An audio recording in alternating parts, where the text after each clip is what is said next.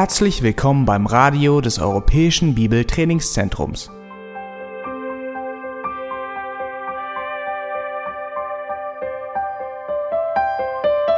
Unser Anliegen ist, dass der folgende Vortrag Sie zum Dienst für unseren Herrn Jesus Christus ermutigt.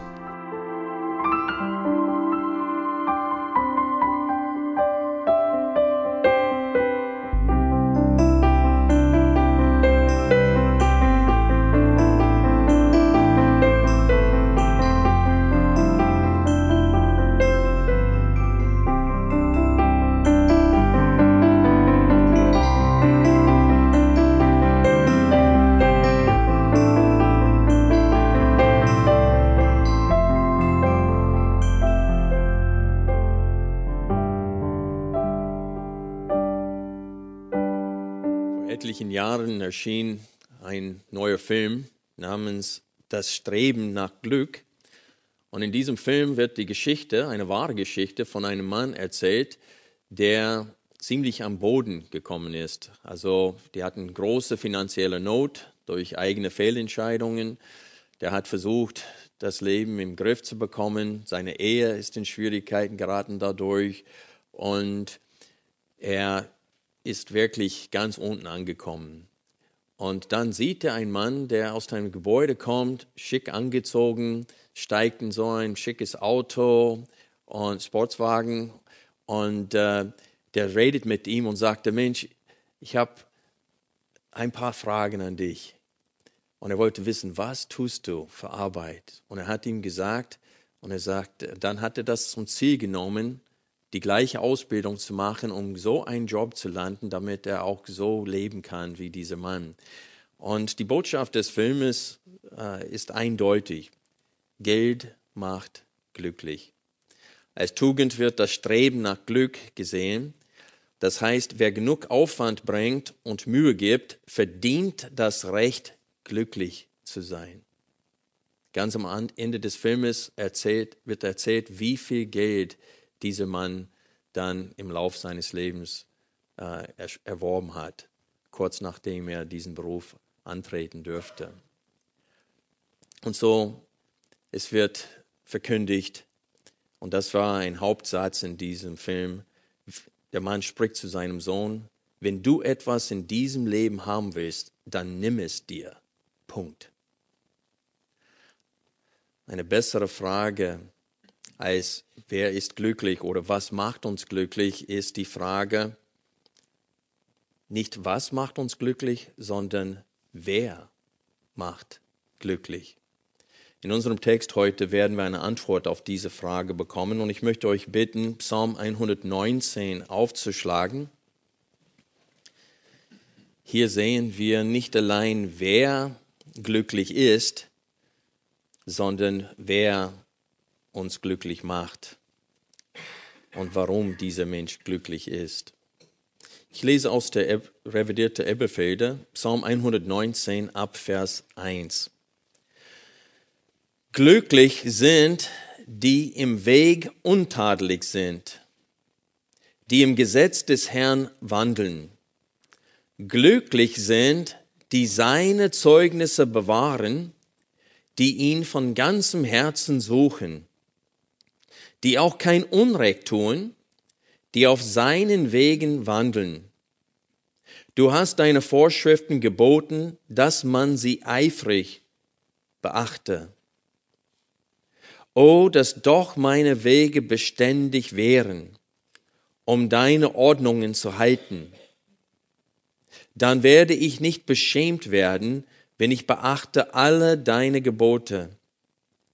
Ich will dich preisen mit aufrichtigem Herzen, wenn ich gelernt habe die Bestimmungen deiner Gerechtigkeit. Deine Ordnungen will ich halten. Verlass mich nicht ganz und gar. Also der erste Hauptpunkt der heutigen Predigt ist, wer ist glücklich? Also hier in der Elberfelder Übersetzung lesen wir, wer glücklich ist, steht in Vers 1 und Vers 2, glücklich sind. In der Martin Luther Übersetzung lesen wir aber wohl denen. Beide sind sehr gute Übersetzungen des Wortes in der Urschrift. Es handelt sich hier um wer glücklich oder wem wohl ist. Es ist interessant, dass in der heutigen Gesellschaft auch bei dem Begriff Wohlstand unser Wohl in Verbindung mit Geld gebracht wird, nicht wahr? Das ist, wie dieser Begriff verwendet wird. Es kann sein, dass der Begriff Wohlstand mehr beinhaltet, aber dieser Begriff wird so verwendet, um ähm, zu betonen, wie viel Geld man zur Verfügung hat. Was ist der Wohlstand? Also dieser Begriff wird für die finanzielle Lage einer Familie verwendet. Die Kauffähigkeiten oder finanzielle Freiheit sind mit Wohlstand gemeint. Die Freiheit, eigenen Träumen nachlaufen zu können, ist hiermit gemeint. Je mehr finanzielle Freiheit oder Kauffähigkeit ich habe, desto höher meines Wohlstandes. So denkt die Welt. Aber laut der Bibel ist unser Wohlstand nicht von materiellem Segen abhängig. Der wahre Wohlstand ist der der Seele eines Menschen. Und laut der Bibel hat wahres Glück nicht mit einem sorglosen Leben zu tun sondern mit dem Zustand unserer Seele. König Salomo hat es in Sprüche so ausgedrückt, Sprüche 15, Vers 16 und 17, besser wenig in der Furcht des Herrn als ein großer Schatz und Unruhe dabei. Da er der reichste Mann der Welt war, sollten wir das achten. Besser ein Gericht Gemüse und Liebe ist da, als ein gemästeter Ochse und Hass dabei. Und laut unserem Text ist nur der wirklich glücklich, der den Willen Gottes von ganzem Herzen liebt und tut. Das ist das, was wir in den ersten vier Verse hier deutlich sehen. Es steht hier, hier sind sechs äh, äh, Ausdrücke bezüglich des Menschen, der wirklich glücklich ist.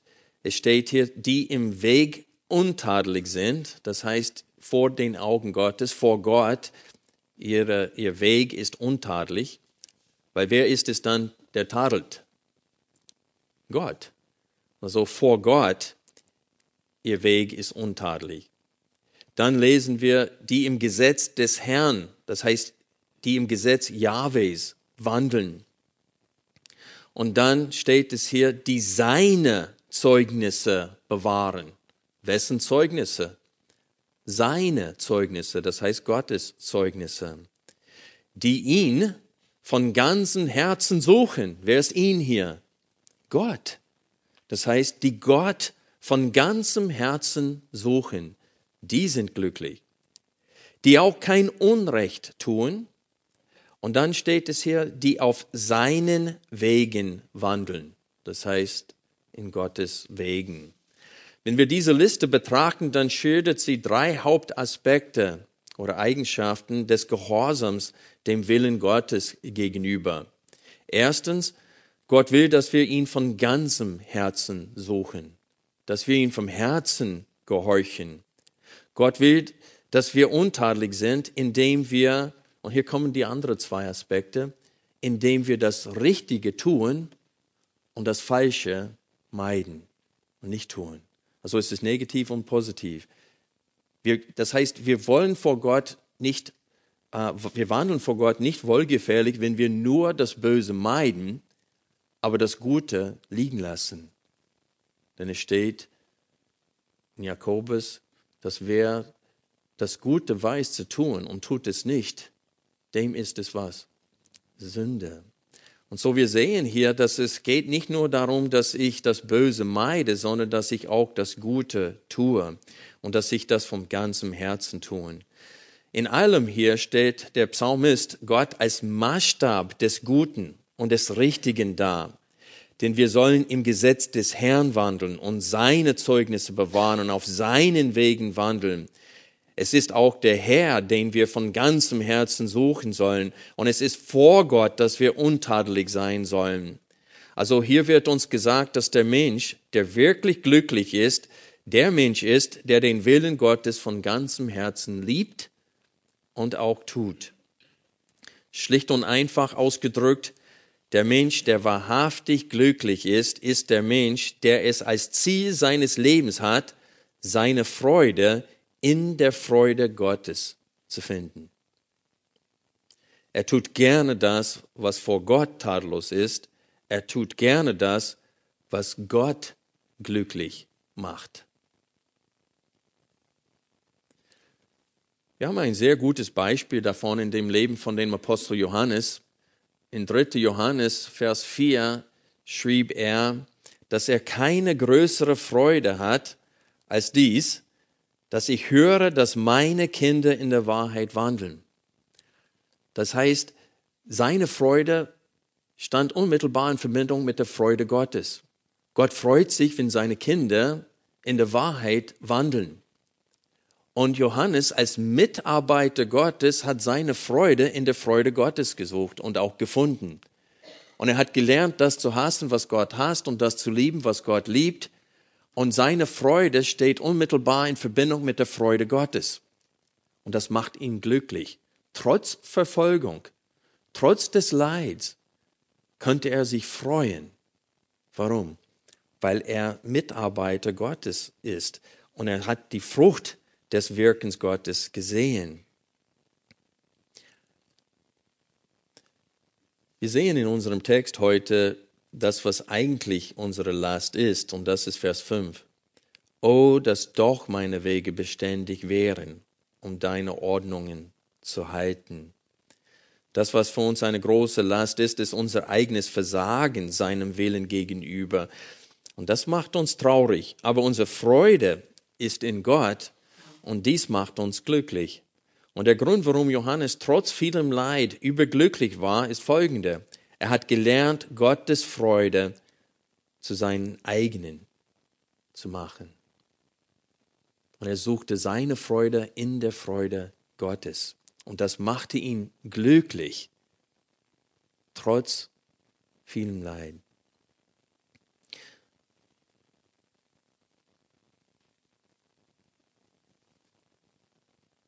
Die Quelle unserer Freude in diesem Leben sollte unsere Beziehung zu unserem Schöpfer sein. Diese Freundschaft mit ihm ist die Quelle der wahrhaftigen Freude. An dieser Stelle wollen wir tiefer forschen. Warum ist der Mensch glücklich, der den Willen Gottes von Herzen tut? Das ist die klare Aussage in unserem Text. Der Mensch, der den Willen Gottes von ganzem Herzen tut, der ist glücklich. Wohl dem, der den Willen Gottes liebt und auch tut. Warum ist er dann glücklich, wenn er Gott gehorcht? Erstens, weil das Ziel seines Lebens Gott selbst ist. Er tut den Willen Gottes von ganzem Herzen. Das heißt, dass er seine Freude in Gott sucht. Er sucht seinen Wohlstand bei Gott und in Gott. Und diese Zielsetzung ist äußerst wichtig aus drei Gründen. Und hier sind die drei Gründe, warum wir dies als Zielsetzung in unserem Leben haben sollte, nämlich unsere Freude in Gott zu finden. Erstens, Gott fordert von jedem Menschen, dass wir Gott lieben und seine Gebote eifrig oder völlig beachten, wie es hier in Vers 8 steht. Wir lesen, du hast deine Vorschriften geboten, dass man sie eifrig beobachte.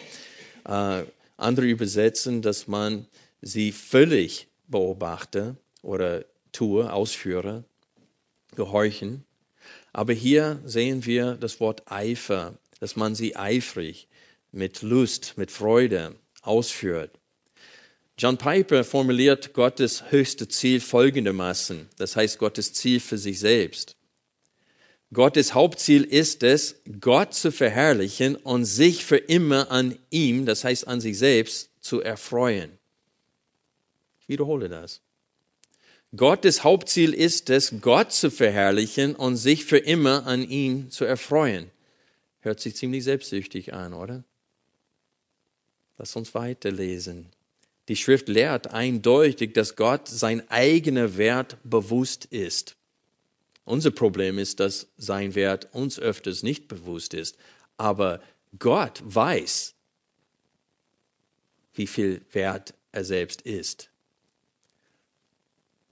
Es wäre Götzendienst, wenn Gott uns mehr lieben und schätzen würde, als er sich selbst liebt und schätzt.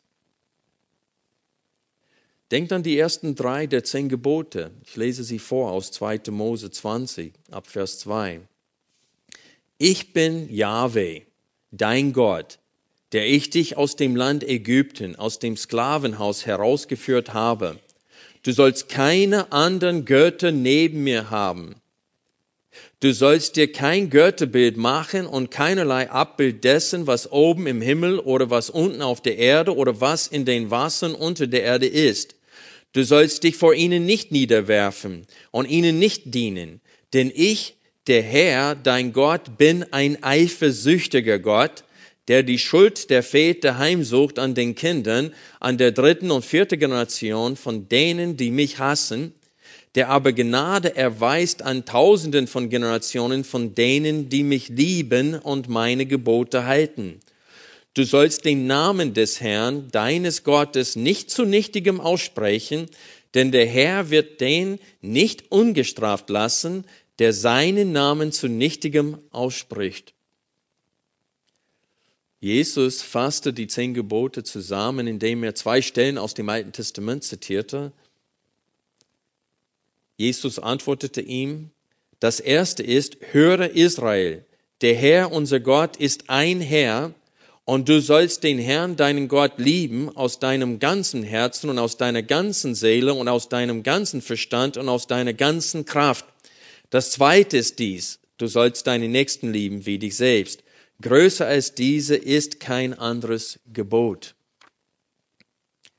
Und dann in Jesaja 48, ab Vers 9 lesen wir Folgendes. Gott spricht, um meines Namens willen halte ich meinen Zorn zurück. Nicht um unseretwillen, sondern um seines Namens willen. Und um meines Ruhmes willen bezähme ich mich dir zugute, um dich nicht auszurotten. Das spricht er zu Israel. Als Volk hatten sie Gott abgelehnt als König und Herr.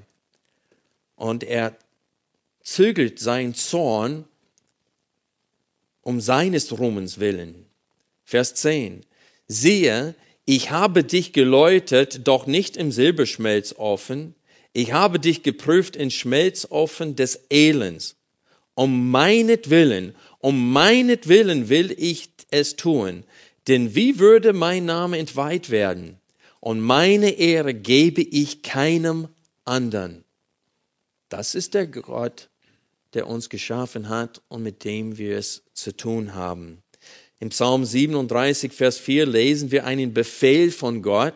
Es steht, und habe deine Lust am Herrn. Das ist ein Befehl, keine Empfehlung. Und habe deine Lust am Herrn.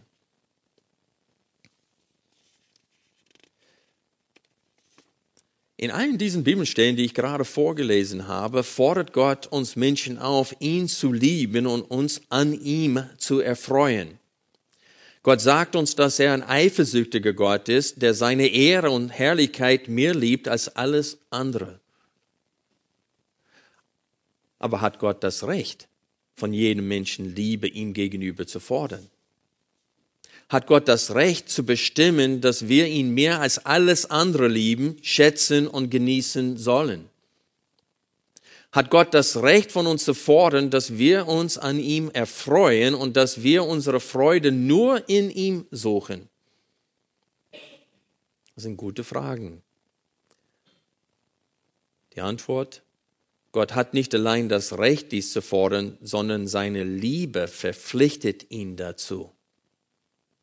Ich wiederhole. Gott hat nicht allein das Recht, dies von uns zu fordern, sondern seine Liebe verpflichtet ihn dazu. Das heißt, seine Liebe zu uns, zu sein Geschöpf.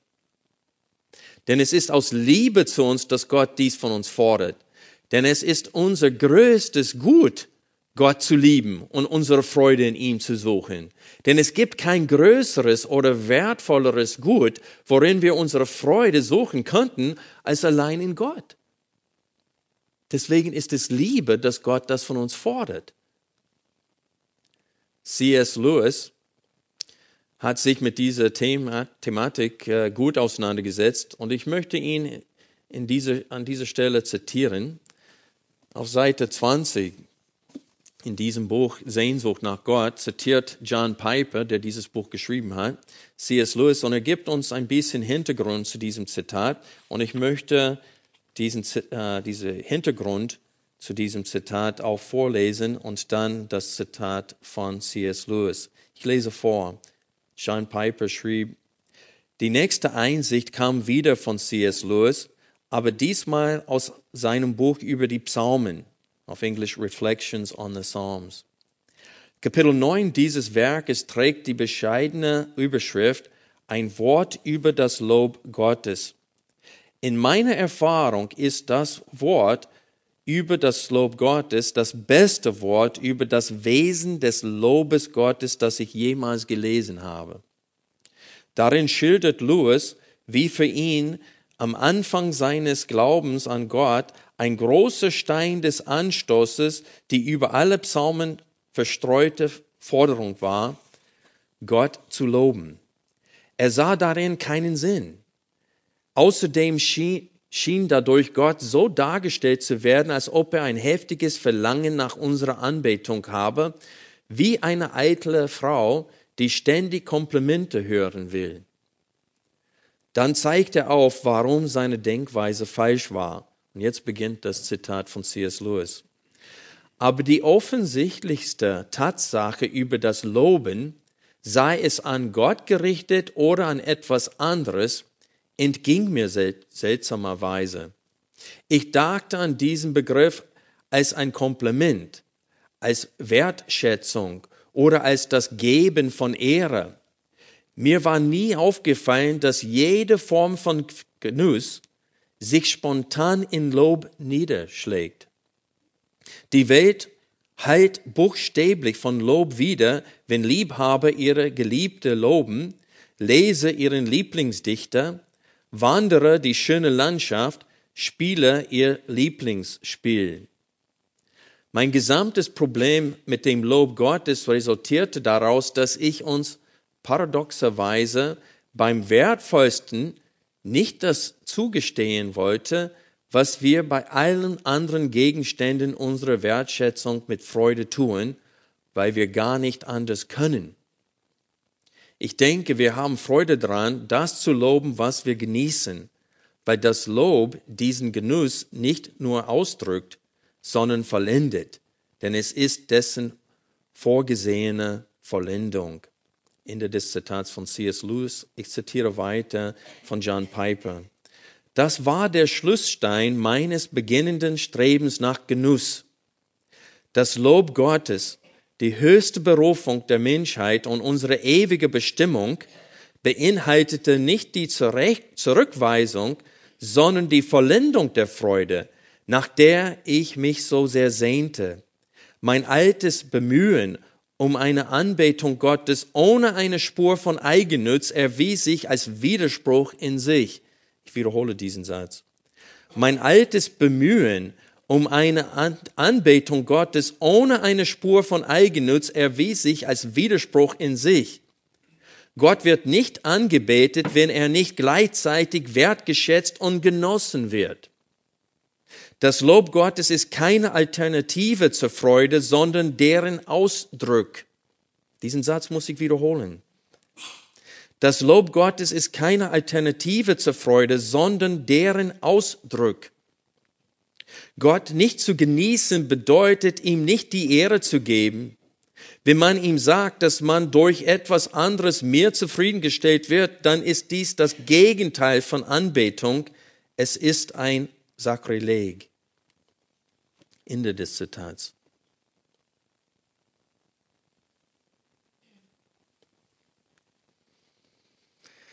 Gott fordert die Anbetung von uns nicht, weil er eitel ist, sondern weil es das Beste für uns ist. Der zweite Grund, warum wir unseren Wohlstand bei und in Gott suchen müssen, ist, weil es Gott zusteht, dass sein Geschöpf ihn mehr als die Schöpfung liebt und ehrt, indem wir unsere Freude in ihm suchen. Es steht ihm zu. Es ist nicht der erste Grund war, weil es das Beste für uns ist und der zweite Grund ist, weil es ihm zusteht. Es steht ihm zu. Freunde, es gibt nichts Wertvolles als Gott selbst, oder?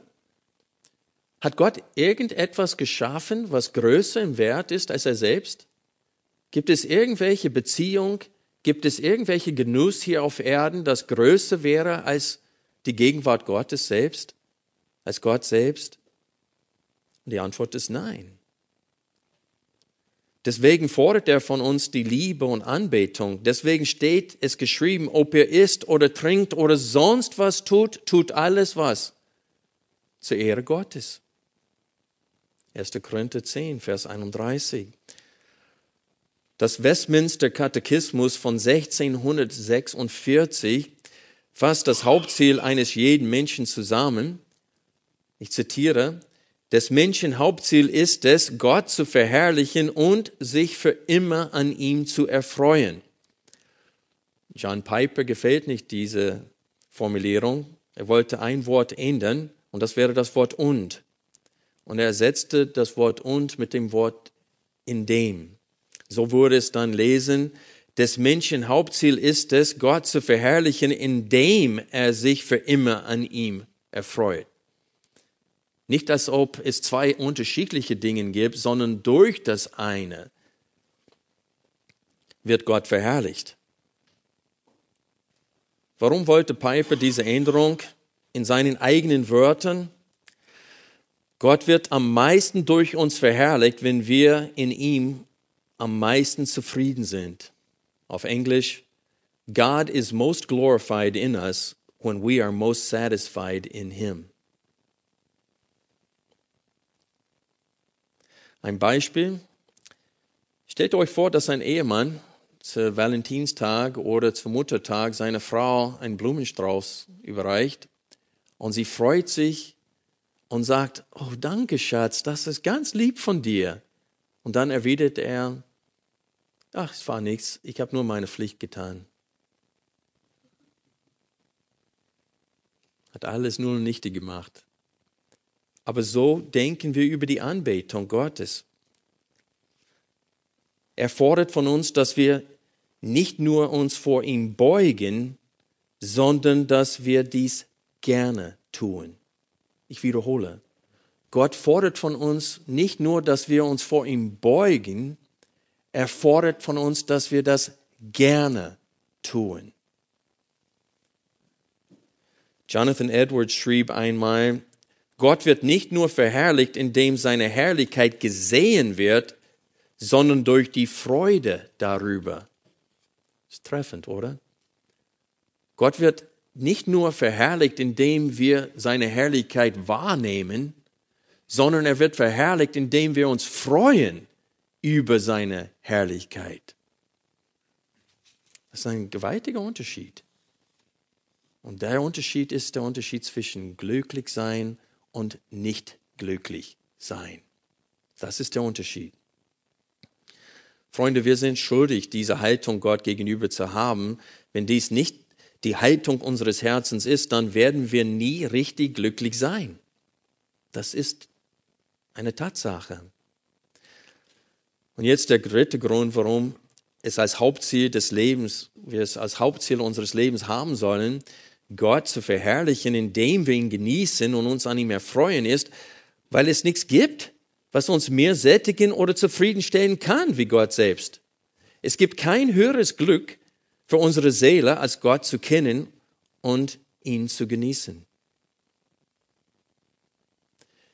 Der Mathematiker und Physiker Blaise Pascal hat Folgendes gesagt.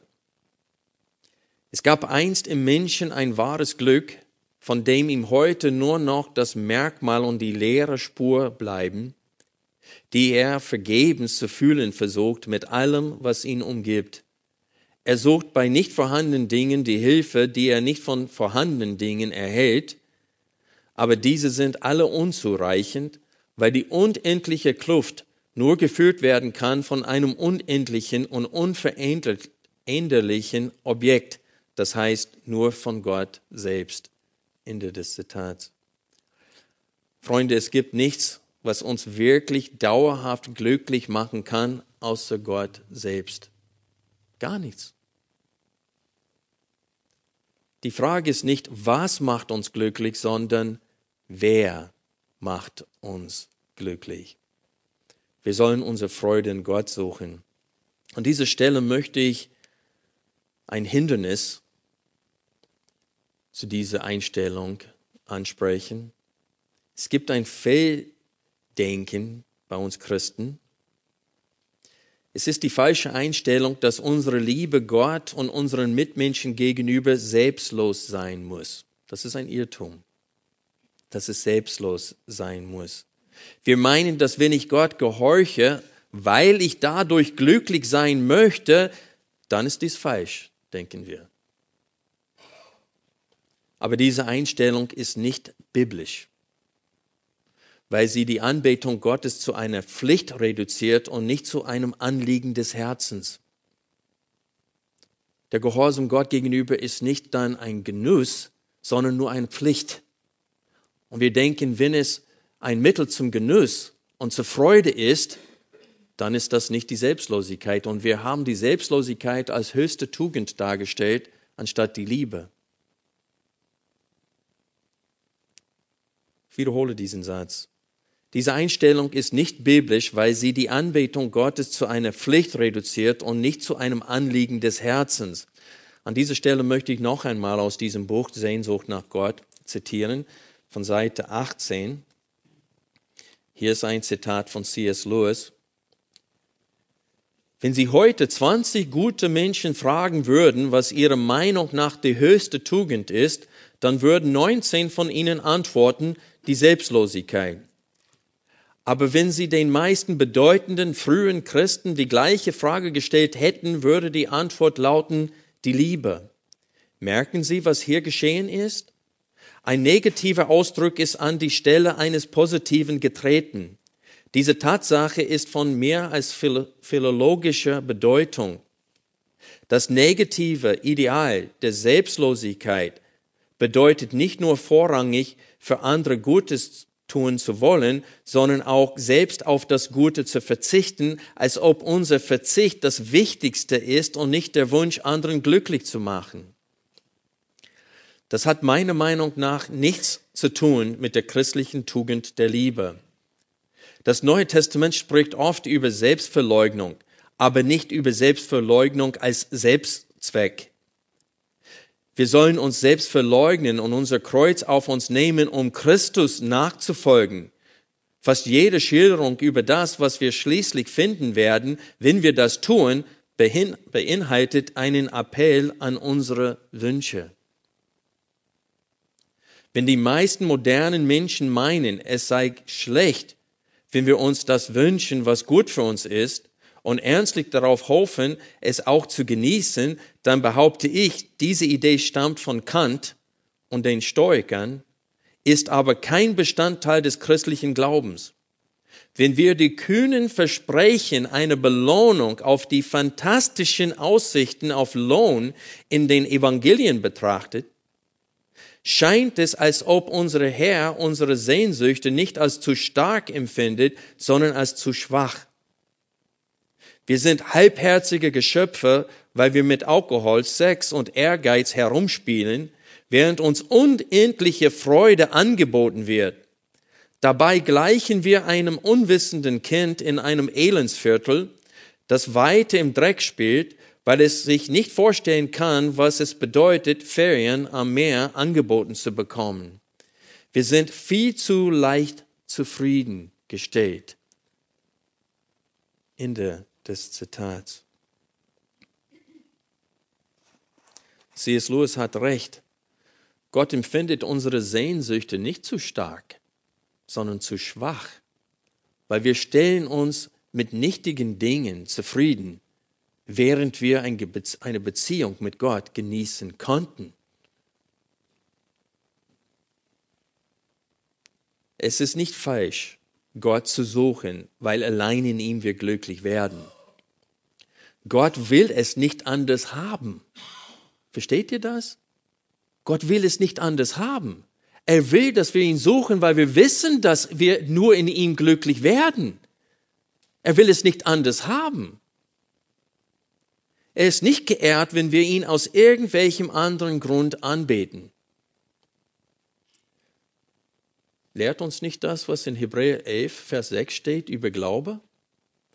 Es steht hier, ohne Glauben aber ist es unmöglich, ihm, das heißt Gott, wohl zu gefallen, denn wer Gott naht, muss glauben, erstens, dass er ist, und zweitens, denen, die ihn suchen, ein Belohner sein wird.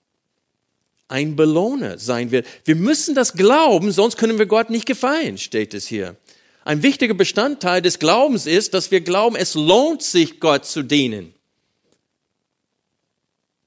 Gott will es nicht anders haben. Er sagt, er gefällt mir nicht. Ihr wandelt nicht wohlgefällig vor mir, wenn ihr äh, nicht glaubt, dass ich ein Belohner deren bin, die mich suchen. Gott ist am meisten geehrt, wenn wir unser Glück bei ihm suchen. Und wer sein Glück bei Gott sucht, ist wahrhaftig glücklich, selbst in diesem Leben, nicht erst dann, wenn wir bei Gott sind. Dieses Glück nimmt ständig in diesem Leben zu und wird erst in der Gegenwart, in der Gegenwart Gottes zur Fülle kommen. Der zweite Hauptgrund, warum der Mensch, der seine Freude in Gott sucht, wirklich glücklich ist, ist folgende. Weil dieses Ziel nicht durchkreuzt werden kann. Es gibt viele Ziele, die wir setzen für das Leben, aber wir, sie, wir erreichen sie nicht. Oder? Es gibt Dinge, die dazwischen kommen, eine Krankheit, wir verlieren unsere Arbeitsstelle, wir setzen uns Ziele und wir streben nach diesen Zielen, aber es kommt etwas dazwischen und wir erreichen es nicht. Aber wenn das Ziel ist, glücklich in Gott zu sein, dann kannst du es immer erreichen. Ob man alt ist, ob man jung ist, ob man krank ist, ob man gesund ist, ob man reich ist oder ob man arm ist, kann man glücklich sein, weil es hat nichts mit unseren Umständen zu tun.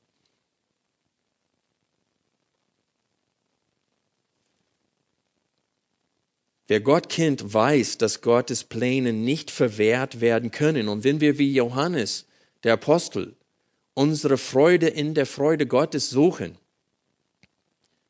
dann werden wir immer glücklich sein. Kann Gottes Ratschluss vereitelt werden? Kann jemand das aufhalten, was Gott sich vorgenommen hat, in der jetzigen Zeit zu tun?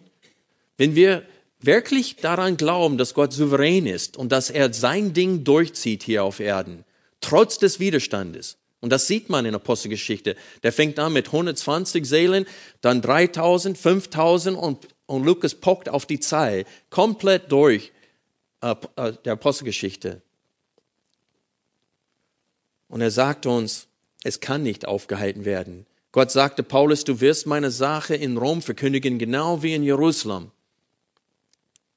Im nächsten Vers lesen wir, 40 Männer haben sich zusammengerottet und haben ein Eid geschworen, nichts zu essen oder zu trinken, bis Paulus getötet ist. Und dann Schiffbruch, mehrere Versuche, Paulus umzubringen. Schiffbruch wird von einer Giftschlange gebissen. Und dann lesen wir, und so kamen wir nach Rom. Und in Rom hat Paulus das verkündigt, was Gott ihm vorausgesagt hat, er tun würde. Also Gottes Pläne können nicht von Menschen durchkreuzt. Hat Paulus unterwegs gelitten? Ja, der war im Ketten. Aber seine Freude war grenzenlos. In dem Philippebrief erzählt er, er sitzt im Gefängnis wegen der Verkündigung des Evangeliums. Und er bezeugt diese Freude und den Frieden, der den Verstand übersteigen. Er sagte, es ist nicht zu begreifen. Und er forderte die Philippe auf, mitten in ihrem Leiden, mitten in der Verfolgung, dieselbe Freude und denselben Frieden zu haben, die nur von Gott kommen. Wenn Menschen uns verspotten, verfolgen und sogar töten, können sie uns nicht daran hindern, den Willen Gottes zu tun. Und wenn unsere höchste Freude ist es, Gott zu gefallen und wir Gott genießen, diese Beziehung zu ihm, dann kann nichts uns diese Freude rauben. Das ist der zweite Grund, warum die, die vor Gott wohlgefällig wandeln, tatsächlich glücklich sind. Und das ist, weil diese Zielsetzung nicht von Menschen durchkreuzt werden können. Die kann auch nicht vom Teufel durchkreuzt werden. Wir werden glücklich und wir werden fröhlich sein, trotz Verfolgung, trotz Leid. Denkt an Jesus. Es steht in Hebräer 12, Vers 2 folgendes. Es steht, dass Jesus die Schande nicht achtete und das Kreuz erduldete um der vor ihm liegenden Freude willen. Und so ist es auch bei uns, die wir unsere Freude in Gott suchen. Wir wissen, dass solche Menschen durch viele Bedrängnisse in das Reich Gottes eingehen. Das hat Gott uns gesagt. Durch viele Bedrängnisse werdet ihr in das Reich Gottes eingehen. Aber die Menschen damals harten im Glauben aus, weil sie wie Abraham die Stadt erwarteten, die Grundlagen hat, deren Baumeister und Schöpfer wer ist? Gott ist. Abraham wurde von Gott gesegnet, aber das war nicht die Quelle seiner Freude. Er wollte in die Stadt hineintreten, wo Gott selbst ist. Das war das Ziel. Und deswegen war er auch glücklich, auch als Pilger hier auf Erden. Jetzt kommen wir zur Hauptfrage der heutigen Predigt. Warum sind so viele Christen unglücklich? Warum sind so viele Christen unglücklich? Ich habe fünf Antworten auf diese Frage. Erstens, weil Gott nicht ihre Freude ist. Das heißt, sie suchen ihre Freude in der Welt, sie stellen sich mit geringeren Dingen zufrieden, sie haben es nicht zum Lebensziel gemacht, allein in Gott ihr Glück zu suchen. Und sie streben nach Glück. Aber sie versuchen, dieses, dieses Glück zu sein, diesen Wohlstand zu haben durch anderen Dingen und nicht durch Gott selbst. Zweiter Grund, weil Gottes Gebote nicht ihre Freude sind. Gottes Gebote sind für sie eine Last anstatt eine Freude. Sie glauben in Wirklichkeit nicht, was Jesus gesagt hat. Jesus hat Folgendes gesagt. Kommt her zu mir, alle ihr mühseligen und beladenen, und ich werde euch Ruhe geben. Nimmt auf euch mein Joch und lernt von mir, denn ich bin sanftmütig und von Herzen demütig, und ihr werdet Ruhe finden für eure Seelen. Denn mein Joch ist sanft und meine Last ist leicht. Und sie glauben Jesus einfach nicht, nicht genug. Manchmal stelle ich an Ehepaare, die gegenüber von mir sitzen und Probleme in der Ehe haben, stelle ich manchmal die Frage, der christliche Glaube ist für mich entweder eine Kette, was mich daran verhindert, das zu tun, was ich gerne tun würde, oder mein Glaube an Christus entscheidet darüber, was ich will. Und Sie müssen Ihr Leben prüfen im Licht dieser Frage. Welche Aussage stimmt mir bei dir? Der christliche Glaube hindert mich daran, das zu tun, was ich will? Oder der christliche Glaube diktiert, was ich will? Es gibt viele Menschen, die an Jesus glauben. Vielleicht sind sie auch wiedergeboren aber sie, sie achten zu wenig darauf, was Jesus gesagt hat. Mein Joch ist leicht und keine Bürde.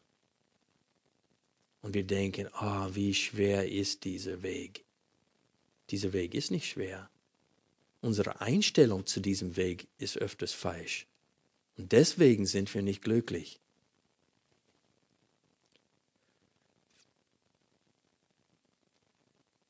Johannes schrieb Denn dies ist die Liebe Gottes, dass wir seine Gebote halten, und seine Gebote sind nicht schwer.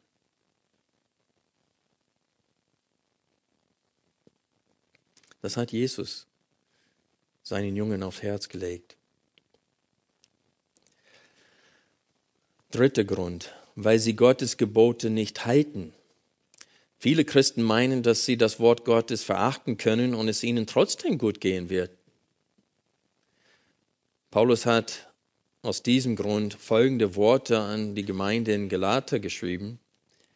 Irrt euch nicht, Gott lässt sich nicht verspotten.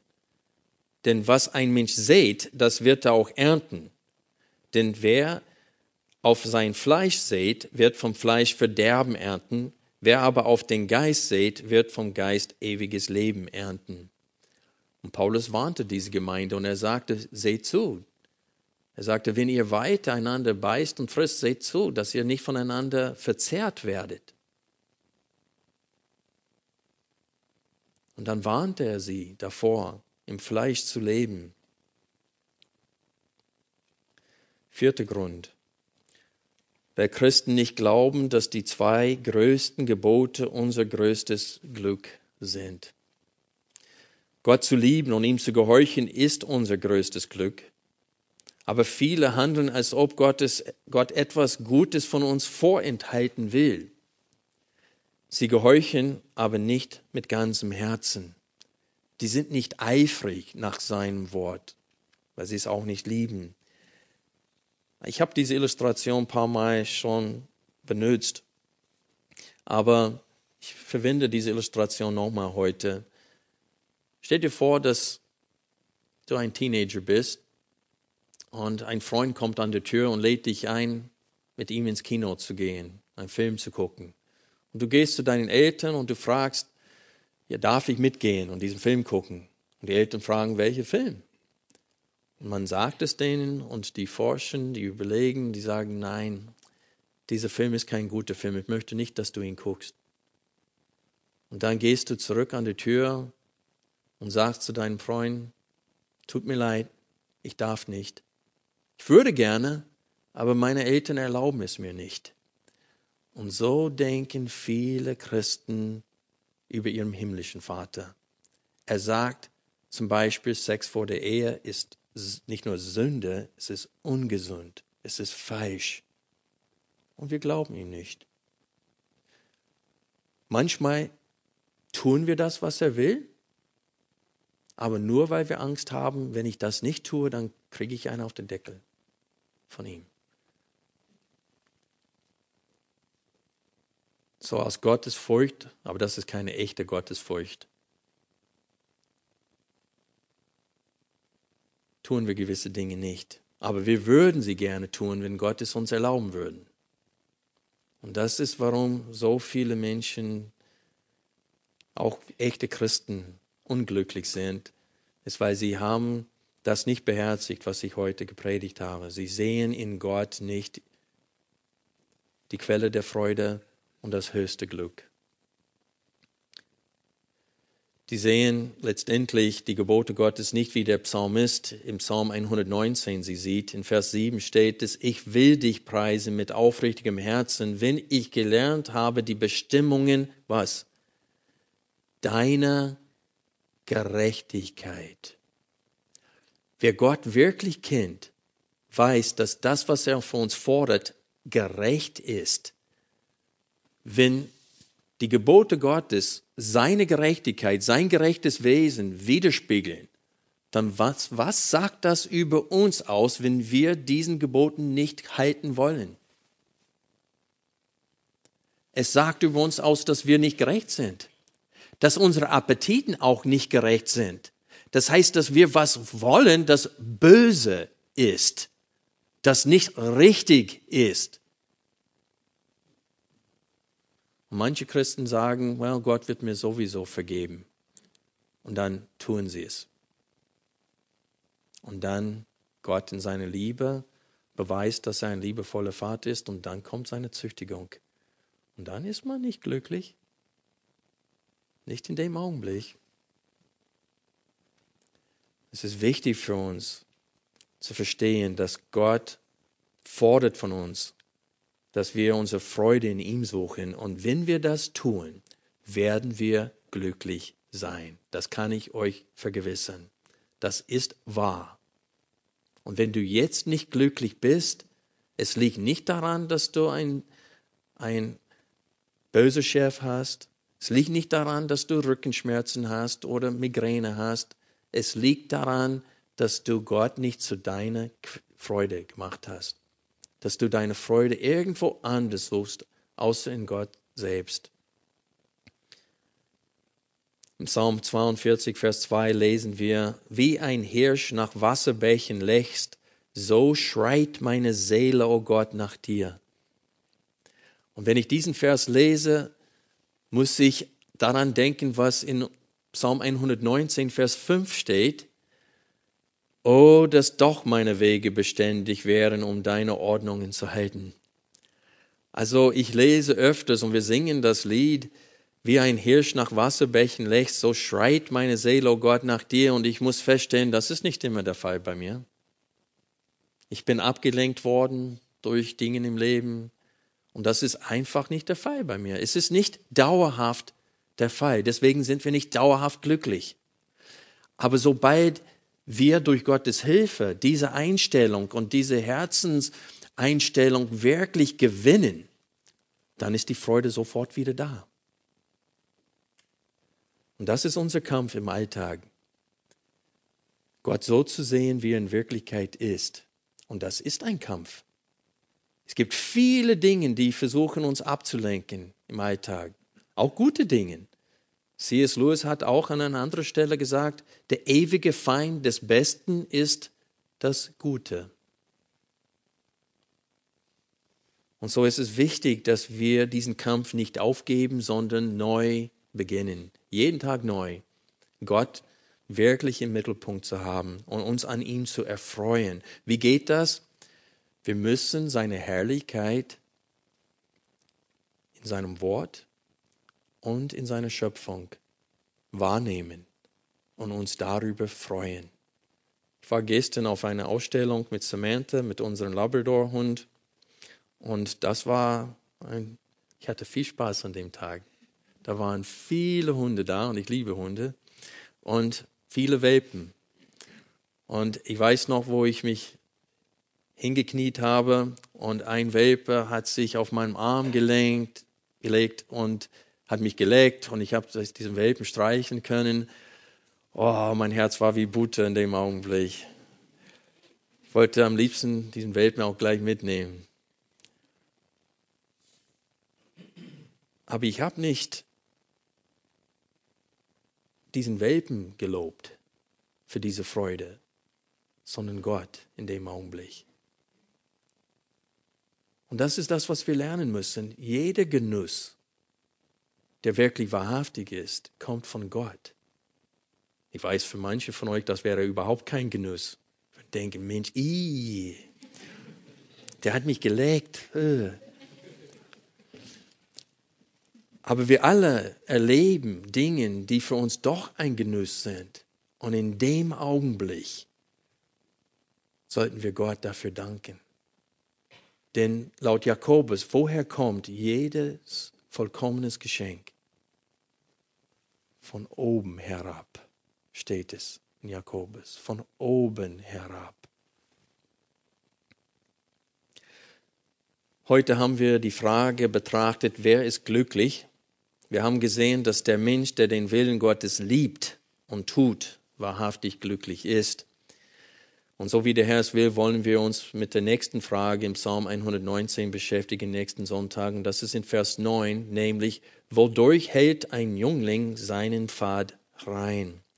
Aber ich möchte die Predigt heute abschließen mit einem Zitat von Pastor Richard Baxter, der in 1691 starb. Dieses Zitat ist auf Seite 9, auch in dem Buch Sehnsucht nach Gott von John Piper.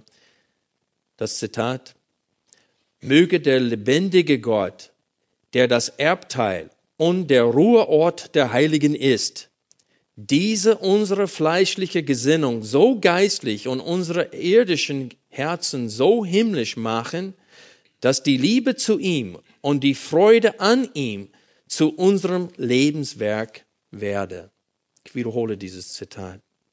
Möge der lebendige Gott, der das Erbteil und der Ruheort der Heiligen ist, diese unsere fleischliche Gesinnung so geistlich und unsere irdischen Herzen so himmlisch machen, dass die Liebe zu ihm und die Freude an ihm zu unserem Lebenswerk werde.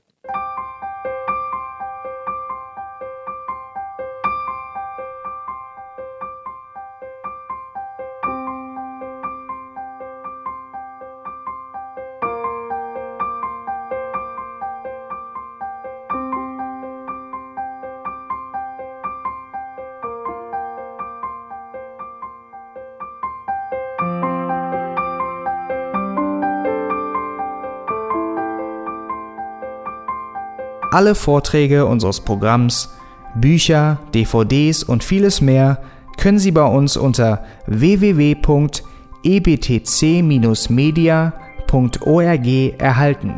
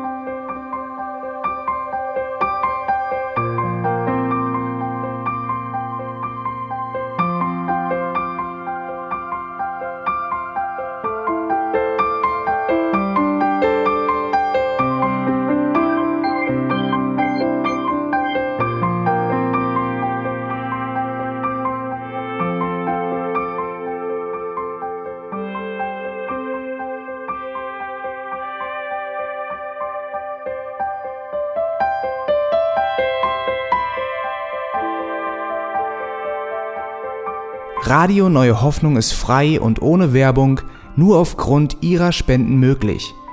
Wenn Sie weitere Informationen dazu finden möchten, wie Sie Radio Neue Hoffnung unterstützen können, besuchen Sie die Webseite www.rnh.de.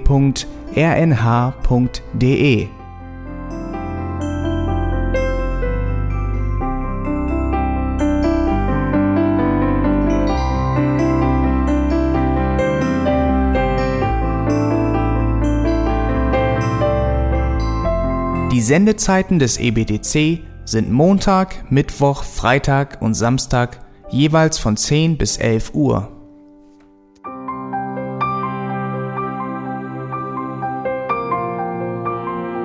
Sie finden uns im Internet unter www.auslegungspredigt.org. Eine E-Mail können Sie uns senden an radio@auslegungspredigt.org. Telefonisch erreichen Sie uns unter 0049 30 60 988 610. Unsere Postanschrift ist EBTC Havelländer Ring 40 in 12629 Berlin, Deutschland.